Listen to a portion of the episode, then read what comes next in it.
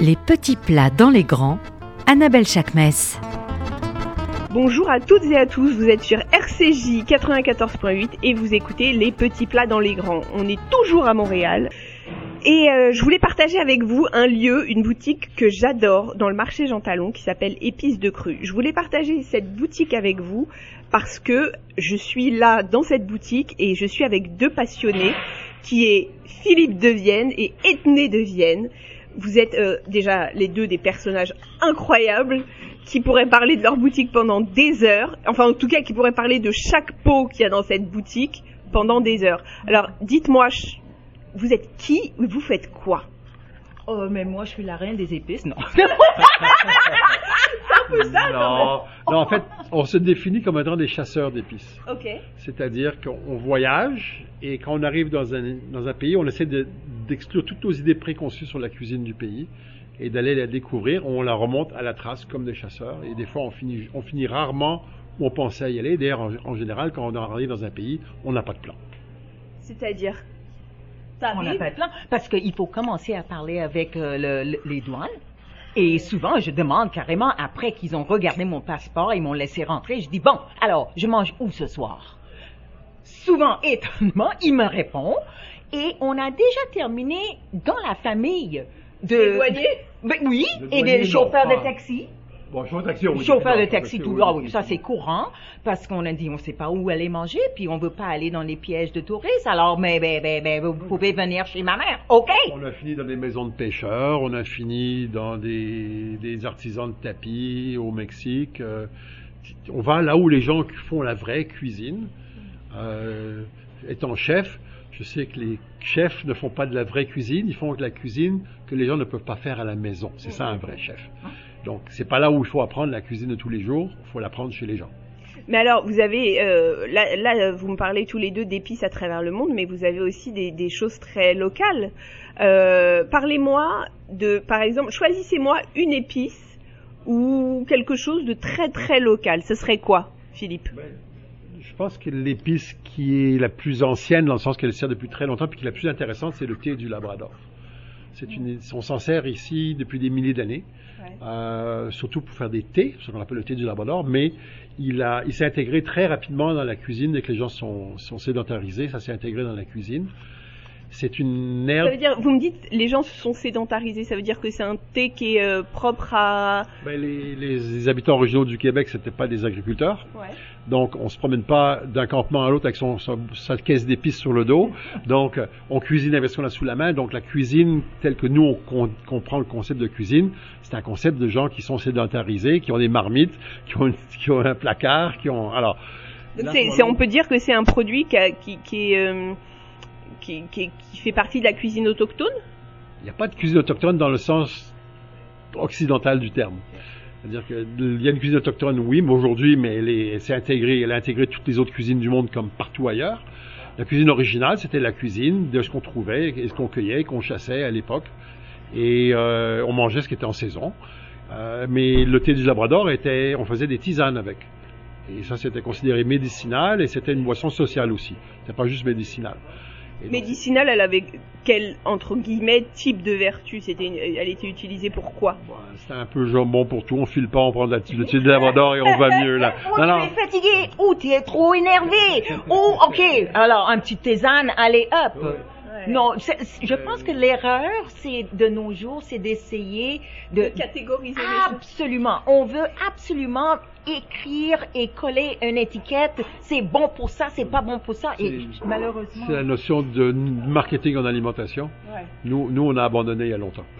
Si on devait parler d'une, pas d'une épice, parce qu'il n'y a pas d'épices québécoises montréalaises. Oui, ah, il y a quoi?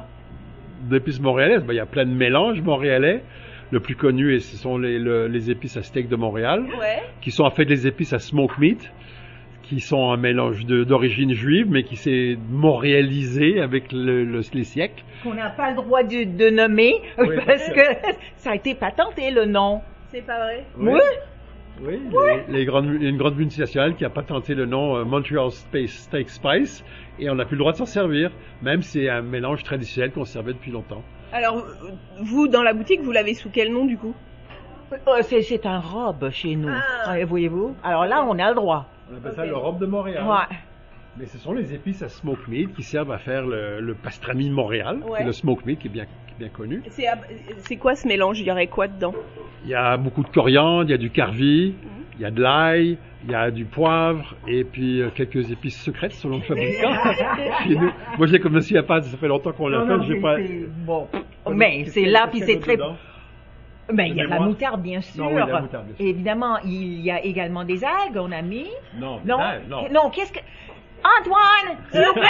J'adore J'adore Il va nous chercher la boîte On va lire on va lire la liste Il va nous chercher la Ouais. boîte, On j'adore a, on a 100 140 mélanges, on se souvient pas de tous les Ouais, mélanges par cœur. c'est génial. Alors faites sentir. On l'a dans le... Voilà. Donc là-dedans, il y a Ah ouais, du poivre, de la moutarde, poivré. de l'ail, de l'oignon, de la nette, de la fleur de sel et des piments. Ben voilà. Alors, Et du carvi aussi. il y a un truc que j'adore, moi, c'est les pickles, les cornichons pickles. Oui. Vous avez un mélange pour les cornichons pickles? Yes. Pour lesquels? On a des épices à marinade québécoise, parce qu'au Québec, les pickles, on appelle ça des marinades en bon français, s'il vous plaît. Et la tradition québécoise des cornichons est très différente de la française ou de la juive. Alors la ça, alors ça, alors ça, Philippe, faut que vous me racontiez. Merci. Ouais. La, re- la- parce que la tradition culinaire, enfin, des, des pickles montréalais, pour moi, je le mettais dans un truc très global. Hein. C'est quoi la différence euh, entre les, les pickles à Montréal et les pickles à New York, par exemple? Ben, à New York, le traditionnel, c'est une, fermentation au sel. Ouais. Donc, c'est une lactofermentation, Ouais. le, le, le kosher dill. Ouais. C'est un, un cornichon qui est saumuré et dans lequel il y a de la nette surtout et du l'ail en masse. Tandis que le, le mélange québécois, on tombe plus, une- comme beaucoup de choses québécoises, un mélange de tradition française et anglaise. Et on trouve là-dedans des mes épices comme euh, J'adore, mais j'adore. voilà. Mais On trouve Montréal de la moutarde, de la coriandre, de la cardamome, euh, des graines de céleri, euh, des trucs, des herbes, tout, Et du coup, ça veut dire mélange vinaigre et eau. vinaigre et eau et sucre, bien sûr. Parce que nous, on aime le, le sucre et salé au Québec. Alors, pour finir cette interview qui pourrait durer à peu près, je pourrais faire l'émission entière avec vous tellement j'adore vous écouter parler. Si vous deviez choisir une épice ou un mélange n'importe où dans le monde, enfin, en tout cas, dans le monde de votre boutique, ce serait quoi? C'est le Zoaletti Oui. Oh, mais non. Hey, Oui. moi, Quoi? Alors, vous avez le droit à un chacun. Honnêtement, Ouais. c'est pour moi le cumin c'est une épice miracle Ouais. parce que on peut mettre presque partout dans tous les styles de cuisine qu'on veut et on trouve dans presque toutes les cuisines du monde pour une bonne raison. C'est tellement polyvalent et on peut utiliser nature, on peut faire griller, on peut faire torréfier, on peut changer la personnalité de cette épice. Imaginez-vous si on avait ce droit-là avec les maris. j'adore, j'adore. Bon, Philippe, on est d'accord que vous, ça sera un autre truc du coup, ça sera pas les... le cumin. Ben, je, j'oserais pas prétendre. Mais a un pays où le cumin, il y a des mélanges d'épices, où on Le- utilise le, le- cumin des- cru, torréfié et grillé dans le même mélange, parce qu'à chaque fois, il y a des nuances. Donc, euh, mais moi, écoutez, un mélange coup de cœur, pour faire découvrir, ce serait peut-être le sel de Svanetti. C'est quoi ce sel? Parce que vous m'avez fait sentir tout à l'heure, c'est quelque chose qu'on connaît pas. Et j'adore la façon dont vous me l'avez présenté. Ben, la Svanetti, c'est une province de, la Géorgie qui est dans les montagnes où le sel autrefois était très difficile à trouver parce que le Caucase c'est très haut. Donc on, on étirait le sel avec ce qu'on avait sous la main. Et donc il y a du sel, il y a de l'ail et des épices typiquement géorgiennes comme le fenugrec bleu et la marjolaine, la coriandre de Géorgie et les pétales de sou- et les pétales de souci. Et la, la fabrication est également, je connais pas un autre mélange d'épices qui est fait de cette manière-là. On prend de l'ail frais, on le broie, on met les épices broyées et le sel et on fait fermenter plusieurs jours et après on fait sécher ou on met en pot. Et donc cet ail, il y a eu un genre de, de fermentation au sel, ça transforme tout et ce sel est bon dans tout. Que sur votre tartine de pain et beurre, ou sur vos petites pommes de terre, ou sur des champignons, ou sur un poulet rôti. C'est un sel qui est bon dans tout. Moi, je dirais que ce serait un mélange pour aller sur une île déserte quand on ne sait pas ce qu'on va trouver à manger. bon, alors, euh, les deux viennent, je viens manger quand chez vous Parce que là, vous m'avez... si vous voulez. en tout cas, merci infiniment d'avoir été avec nous ce matin sur RCJ. Je vous revois très vite, j'espère, parce que c'est toujours un bonheur de venir chez vous. C'est très, très, très apprécié votre visite. Merci. Bonjour Antoine Gélina, merci d'être avec nous ce matin sur RCJ. Alors, vous travaillez au marché des saveurs qui est au marché Jean Talon. Oui. Alors, c'est le, nom complet, c'est Marché des saveurs du Québec. C'est une entreprise au marché Jean Talon euh, qui a ouvert ses portes en 2001. Euh, Suzanne et Tony, à cette époque-là, trouvaient que les... il y avait plein de petits producteurs de produits du terroir qui n'avaient pas de vitrine pour présenter leurs produits. Euh, il y avait euh, à ce moment-là un, bouillonnement, entre autres dans le milieu de la fromagerie, entre autres dans le milieu du vin au Québec euh, et, dans plusieurs choses. Et les gens n'avaient pas d'endroit où présenter leurs produits à part à leur où est-ce qu'ils produisaient. Donc, ils se sont dit, on va amener tout ça à Montréal. Et euh, ben, depuis 2001, on est une vitrine pour les produits du terroir du Québec. Mais il n'y a pas vraiment de limite, c'est-à-dire qu'on peut trouver des sauces, on trouve du fromage, on trouve des bières, on trouve... En fait, c'est vraiment des petits producteurs tout au même endroit. Exactement. Le, terroir, ça s'exprime de toutes sortes de façons. Hein. C'est pas, il n'y a pas euh, une seule expression du terroir. Ça s'exprime à travers les fromages, ça s'exprime à travers de la charcuterie, ça s'exprime à travers les vins, les alcools, mais ça s'exprime aussi à travers euh, les produits qui viennent des, Premières Nations. Euh, C'est-à-dire, par exemple, alors ça c'est intéressant, les Premières Nations qui sont les nations, on peut dire autochtones Les nations autochtones, on les appelle les Premières Nations, et euh, eux ont toujours utilisé des épices comme le poivre crispé, comme le sapin, comme des trucs comme ça. Aujourd'hui, ces trucs-là reviennent au goût du jour. Les chefs, il y a entre autres une, compagnie qui s'appelle Gaspésie Sauvage, qui sont des, cueilleurs et ils vont dans la forêt de la Gaspésie chercher toutes sortes de choses et, les, les, ramènent à Montréal. Et tout bon chef qui se respecte à Montréal a au moins un plat avec des, des épices de Gaspésie Sauvage. Leur nom revient souvent, souvent quand on parle euh, à des chefs et nous, on est contents. On a leurs produits ici. On a plusieurs de leurs produits. On a Gourmet Sauvage aussi qui fait le même genre de. Alors, Gourmet, gourmet Sauvage, on voit de, par exemple, je vois du mélilo. C'est quoi le mélilo? Le mélilo, on appelle ça la vanille du, de l'Amérique.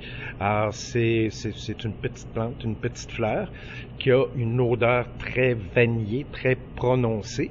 Et on en fait, nous, ici, on l'a en deux versions. Euh, gourmet sauvage qui fait une essence.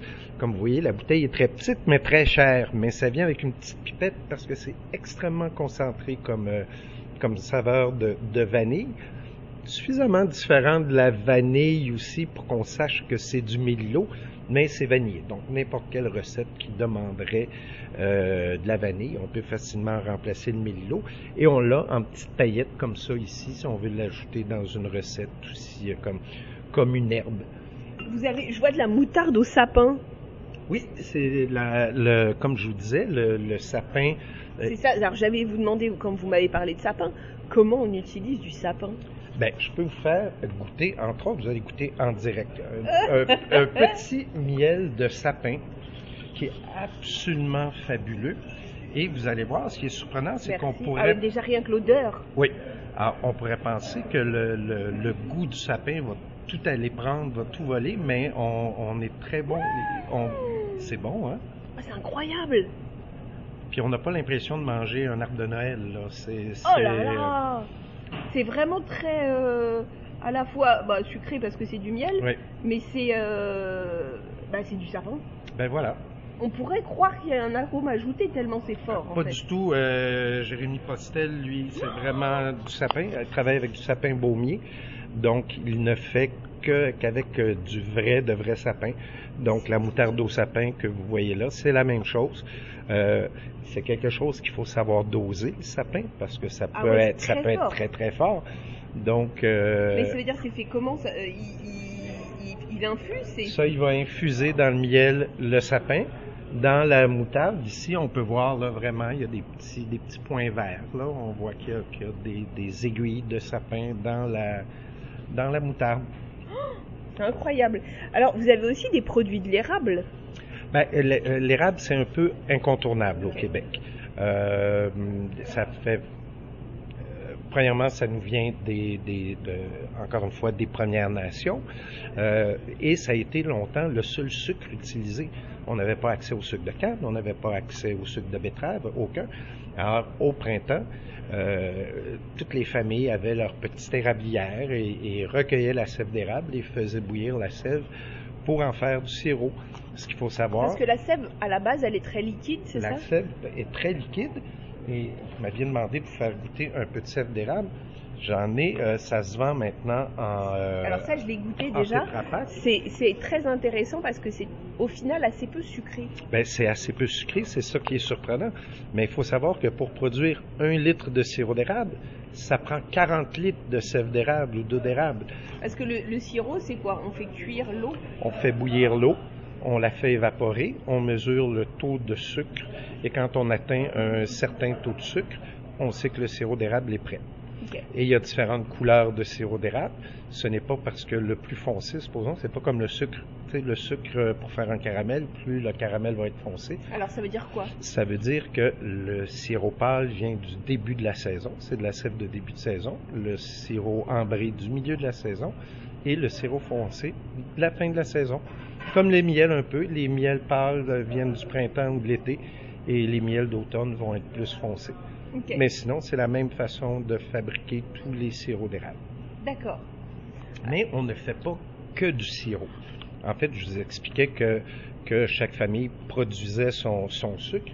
En fait, ils ne produisaient pas du sirop, ils produisaient du sucre d'érable qu'ils compactaient dans des pains et euh, ils avaient une râpe et ils pouvaient râper la quantité de sucre qu'ils avaient besoin pour mettre dans leur café, pour mettre dans leur recette, puis tout ça. Ils gardaient un petit peu de sirop à côté, mais le vrai produit traditionnel, c'est bel et bien le sucre d'érable.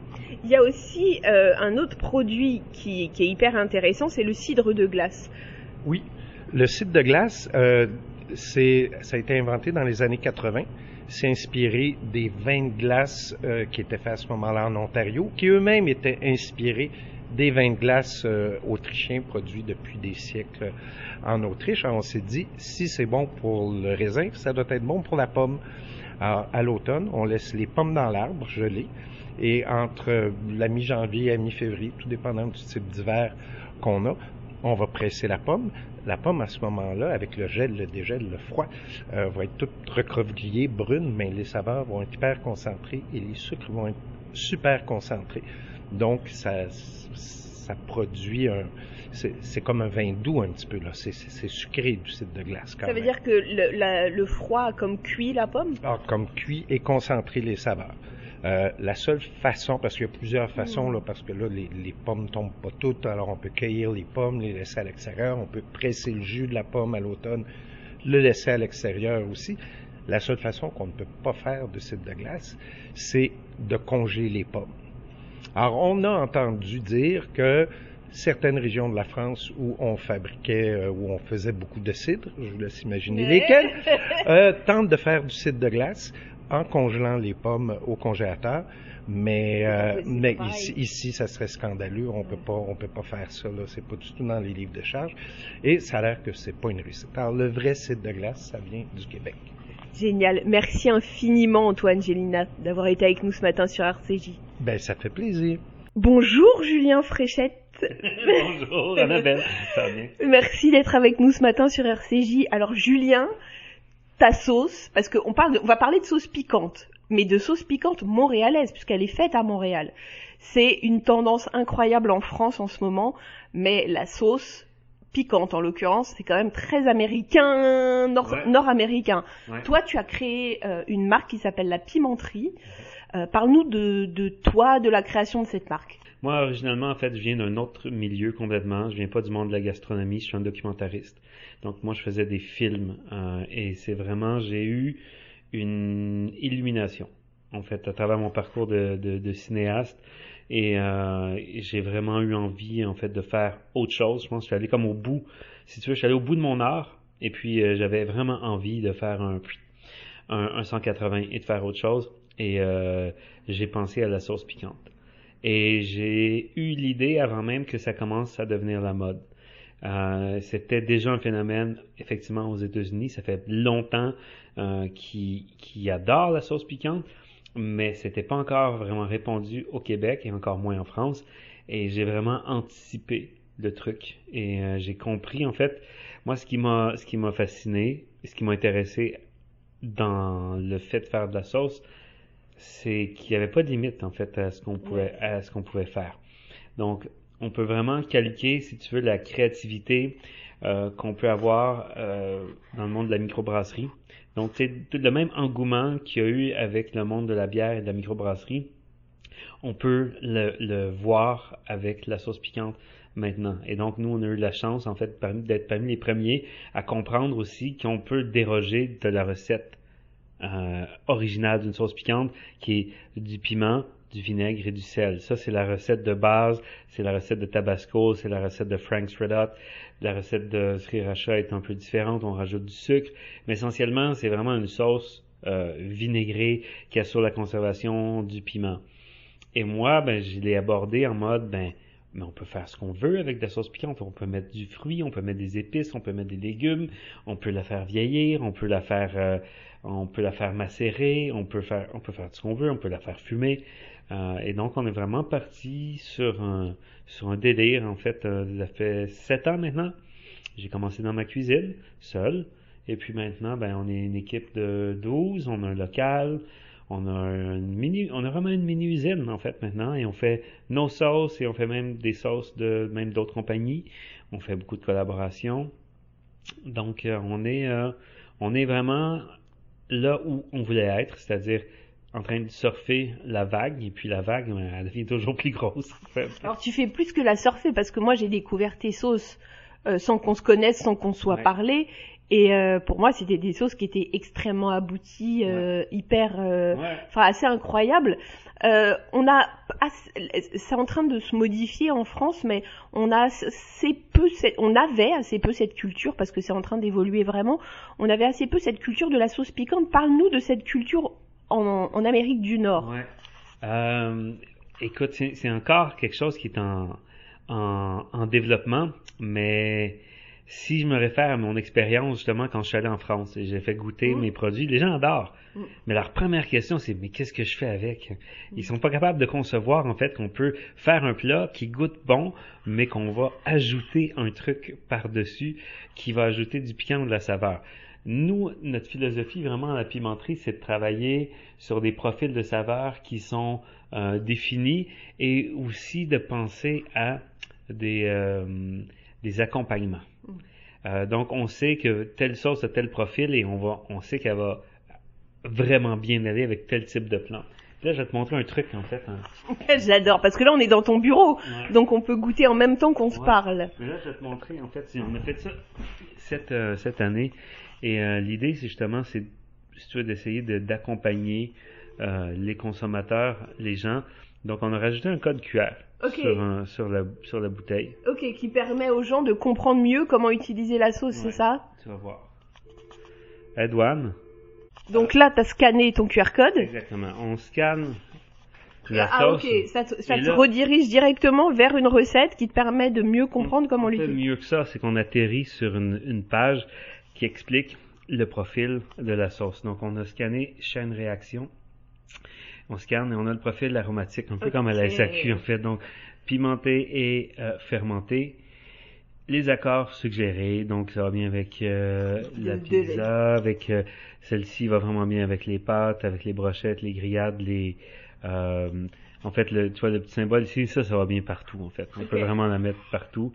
Après ça, le piment fort utilisé, l'unité Scoville du piment utilisé. Le producteur du piment. Le producteur du piment, qui est un Alors, producteur québécois. Les producteurs que tu, que tu, avec qui tu travailles, ils sont québécois. Tous. Ouais. Euh, le plus possible, en fait. Hein. On essaie de, on essaie d'être capable d'anticiper notre production et les volumes de vente pour les années, disons pour l'année à venir. Et donc, on est capable de leur donner des prévisions Euh, et donc dire, ben, cette année, on va avoir besoin de 3 tonnes de piment un tel, 2 tonnes de piment un tel, puis on achète, en fait, hein, massivement, euh, quand c'est le temps des récoltes, donc à partir de à partir du mois d'août jusqu'au jusqu'à la fin octobre, ici on est on déborde de, de piment.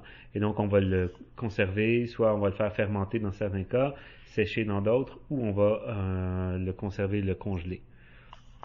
Et donc, ce qui fait en sorte qu'après ça, ben, on n'achète pas de piment sur les marchés internationaux. Le reste de l'année, c'est vraiment c'est notre production euh, ici. Donc, on contrôle le prix, on contrôle la force, on contrôle, on contrôle la qualité. Donc, à partir du moment où on établit que, wow, on a fait notre Royal Bourbon cette année, ben, elle va goûter la même chose toute l'année. Ça veut dire que c'est pas compliqué de, de produire des piments malgré le froid? Euh, Ben oui, c'est pas, c'est, disons que c'est pas aussi facile euh, que si on était, disons, en Californie ou au sud des États-Unis. Il faut juste partir les semis un peu plus tôt. Donc, euh, les semis de nos producteurs vont être partis au mois de février. Après ça, ils vont être transférés en, en serre pour grossir jusqu'à un certain seuil. Puis après ça, il y en a qui vont rester en serre ou après ça, ils vont aller en champ disons euh, mi-mai, fin mai, et puis après ça, ben, tout l'été ils vont ils vont grandir, puis on arrive à maturation au mois de au mois d'août. À partir d'août, on a c'est les récoltes, et c'est des tonnes et des tonnes de, piments qui arrivent. Puis on arrive toujours aussi, tu vois, si on revient au code QR, ben on, présente le producteur, mais on présente aussi une idée de recette. une idée recette. On a la recette et après ça, on a même une playlist Spotify pour chacune des sauces parce qu'on aime vraiment en fait on sait que nos c'est sauces... une ambiance. Ouais, mais on sait, on sait que nos sauces ont toutes une personnalité. C'est pour ça qu'on a fait aussi euh, toute une campagne avec des personnages imaginés qui représentent la personnalité de la sauce. Et donc, on a fait des playlists originales. Fait qu'il n'y a pas, il y a pas une playlist qui, qui se ressemble parce qu'il n'y a pas une sauce qui se ressemble. Et euh, on a vraiment pris le temps d'aller euh, faire des découvertes, en fait, des artistes euh, en premier lieu, disons, montréalais ou québécois, mais après ça, on a quand même ouvert à, des choses un peu plus underground qui venaient d'un peu partout. Fait qu'on on, s'amuse, on, s'amuse beaucoup. Alors, est-ce que tu penses qu'il y a vraiment un mood de la sauce piquante, piquante pardon, montréalaise? Est-ce qu'il y a un mood? Certainement. Ben, en tout cas, moi, je connais notre mood. Notre mood, c'est d'être extrêmement, être extrêmement créatif. Ok. Euh, moi, c'est peut-être du fait que je viens du monde des arts, du cinéma, euh, qui fait en sorte que nous, euh, moi, j'approche euh, la création d'un produit comme, euh, c'est un peu comme un film. Tu sais, il y a, c'est, c'est multifacette. Il doit avoir un nom qui, qui accroche, il doit avoir un visuel qui représente, après ça, il doit avoir une saveur, après ça, il doit avoir des couches de saveurs qui font en sorte qu'on a vit, qu'on vit vraiment une, une expérience. On veut pas d'une sauce piquante qui soit hmm, trop linéaire ou euh, juste une seule facette.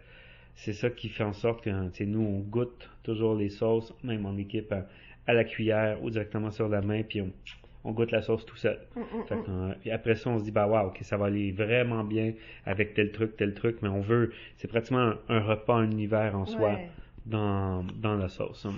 Écoute, Julien, Merci infiniment d'avoir été avec nous ce matin sur RCJ, mais quel bonheur de parler sauce piquante avec toi. À très bientôt. Ben, ça fait plaisir. Chers amis, c'est l'heure de se quitter. Je vous dis à la semaine prochaine.